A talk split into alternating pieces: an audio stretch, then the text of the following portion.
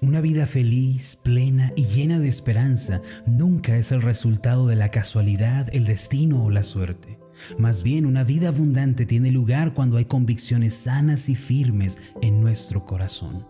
Si usted anhela una vida plena, llena de gozo y esperanza, haga un alto en el camino el día de hoy, cabe profundo y ponga los cimientos firmes de la convicción. Puede que usted se esté preguntando, pero ¿cuáles son los fundamentos y cimientos que me guiarán a la felicidad? Es muy sencillo. Aquella persona que se para firme en las convicciones de la palabra de Dios es la que podrá gozar de bienestar y esperanza. Por lo tanto, lo que más necesitamos el día de hoy es reflexionar en Dios, en su persona y carácter, pues precisamente allí se encuentran las convicciones que traen felicidad a nuestro corazón.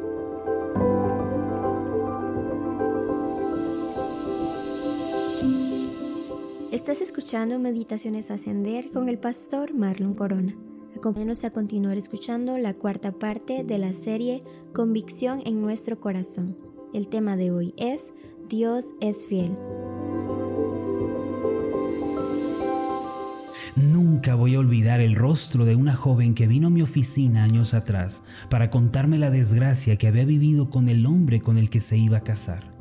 Ella tenía algunos meses de haberse comprometido, pero descubrió que su prometido le había estado engañando. Me es imposible olvidar sus palabras. Ella me dijo, después de lo que he vivido, jamás podré confiar en nadie. Al haberme fallado, mi novio rompió mi corazón y por eso perdí la fe en la gente.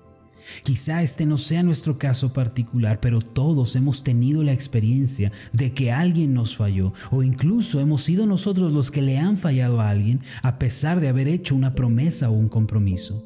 ¿Qué ocasionan la traición y la infidelidad? Desconfianza e inseguridad.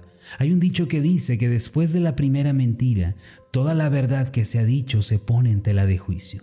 Debido a las malas experiencias que hemos tenido, a menudo nos cuesta creer en el Dios que no cambia, un Dios absoluta y completamente fiel. Sin embargo, es importante que renovemos nuestra mente y que pensemos profundamente en el Dios fiel.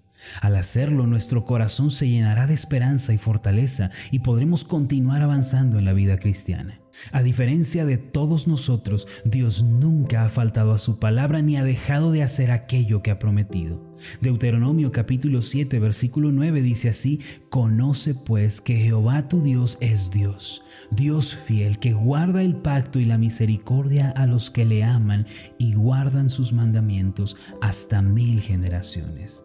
Quien se propone conocer a Dios y caminar con Él, tiene que comenzar su jornada desde la metrópoli de la fidelidad de Dios. Cualquier cosa que lleguemos a conocer de Dios depende directamente de su fidelidad.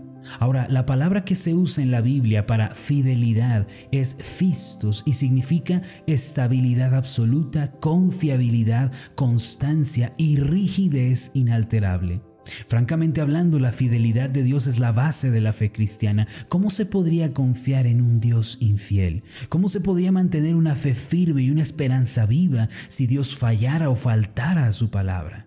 Por lo tanto, podemos decir que la fidelidad de Dios es la columna en la cual se apoya nuestra fe y nuestra esperanza. El Salmo 36, versículo 5 declara, Jehová, hasta los cielos llega tu misericordia y tu fidelidad alcanza hasta las nubes. Este pasaje es hermoso y sumamente consolador, trae esperanza a nuestra vida. Desde luego el salmista no se refiere a que la fidelidad de Dios llega hasta los 20.000 metros de distancia entre la tierra y la atmósfera. En los tiempos bíblicos, los hombres solo podían desplazarse por tierra o por mar, pero no por el aire. Se podía subir a una montaña, pero no se podía alcanzar el cielo. Por eso, los escritores bíblicos usaban el cielo, las nubes, el firmamento como sinónimo de algo infinito e inalcanzable para el hombre. Cuando el salmista dijo, tu fidelidad alcanza hasta las nubes, se refería a la fidelidad que no tiene límites, que está sobre todo y que lo envuelve todo. Era otra manera de decir que la fidelidad de Dios no puede ser medida por el hombre.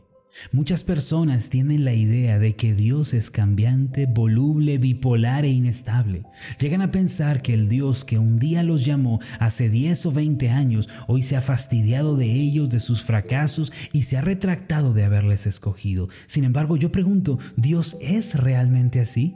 ¿Dios cambia de parecer? Amados, quisiera imprimir esta verdad en sus corazones. Los sentimientos de Dios no cambian y sus determinaciones no pueden ser alteradas. Dios es fiel, así nos lo enseña la Biblia, pero asimismo lo hemos comprobado en nuestra propia experiencia. ¿Cuándo nos ha dejado el Señor? Pregunto. ¿Cuándo se ha vuelto atrás a pesar de que le hemos fallado? Nunca. Eso jamás ha sucedido. Cuando confesamos que Dios es fiel, estamos diciendo que Dios es absolutamente estable, absolutamente constante y absolutamente permanente. Dios no puede cambiar ni puede volverse atrás. Es un alivio saber que la fidelidad de Dios no depende de mí, de mi desempeño o de mi proceder con Él. En 2 de Timoteo 2.13 dice al respecto de la fidelidad de Dios, si fuéramos infieles, Él permanece fiel, Él no puede negarse a sí mismo. Nosotros sí somos cambiantes, alterables, totalmente mutables, pero Dios no es así. Recuerdo que cuando era niño mi pensamiento era que quería vivir comiendo dulces todo el tiempo. No me gustaban las verduras como hasta el día de hoy, así que me tiraba en el césped, miraba hacia el cielo con mis manos atrás de la nuca y decía, quiero comer dulces toda la vida. Cuando crecí mi pensamiento cambió y por ende mi vida también. No es que me gusten los vegetales ahora, pero ahora sé que no puedo vivir de dulces toda mi vida. Mi pensamiento cambió cuando crecí y mi vida también cambió. Dios, mis amados, no es como nosotros. Dios no cambia. Dios no aprende cosas nuevas, Dios no está viendo la historia como nosotros, Él es inmutable, Él permanece fiel y su fidelidad no está sujeta a nosotros, sino a Él mismo.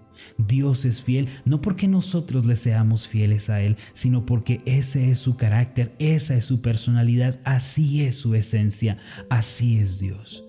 Este pasaje nos dice que a pesar de nuestra infidelidad, Dios permanece fiel. Este es uno de los golpes más fuertes que he recibido en mi vida, quizá una de las verdades que más me han impactado, que cuando le he sido infiel al Señor, cuando he tropezado y caído en el suelo de mi fracaso, Dios ha estado allí, Dios no se ha apartado de mí ni se ha vuelto atrás.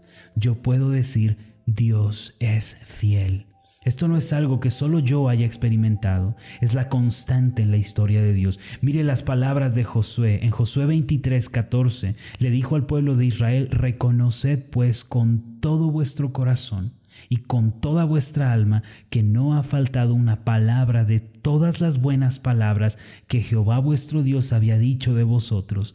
Todas os han acontecido, no ha faltado ninguna de ellas. El día de hoy usted puede descansar en la fidelidad de Dios. No descanse en su propia justicia, no descanse en su propio desempeño, apóyese en el Dios que no cambia, el Dios que dijo y que hará. Permítame hacer una oración por usted. Amado Dios y Padre Celestial, tú eres el Dios fiel, el Dios que no cambia, que no se altera, el Dios que jamás se retracta. Tus sentimientos hacia mí, tus decisiones hacia mí no cambian jamás. Ayúdanos a cada uno de nosotros a tener convicción en cuanto a tu fidelidad, pues si creemos en tu fidelidad descansamos y estamos tranquilos.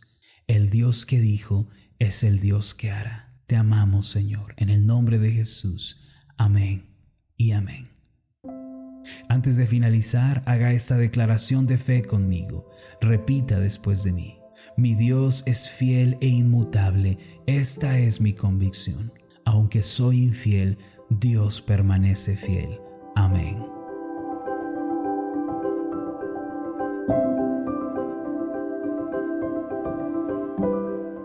Tal? Mi nombre es Marlon Corona, soy el pastor de la iglesia Ascender en la ciudad de Zapopan, Jalisco, en México. Le agradezco mucho por haberme seguido con esta meditación. Mi oración siempre es que usted sea prosperado en todas las cosas y goce de una buena salud así como prospera en su alma. Le invito a que ore por las meditaciones ascender y le pregunte a Dios cómo puede usted ser de bendición para este ministerio. Las meditaciones ascender son impulsadas y apoyadas por nuestros oyentes. Reciba un fuerte abrazo, que Dios le bendiga.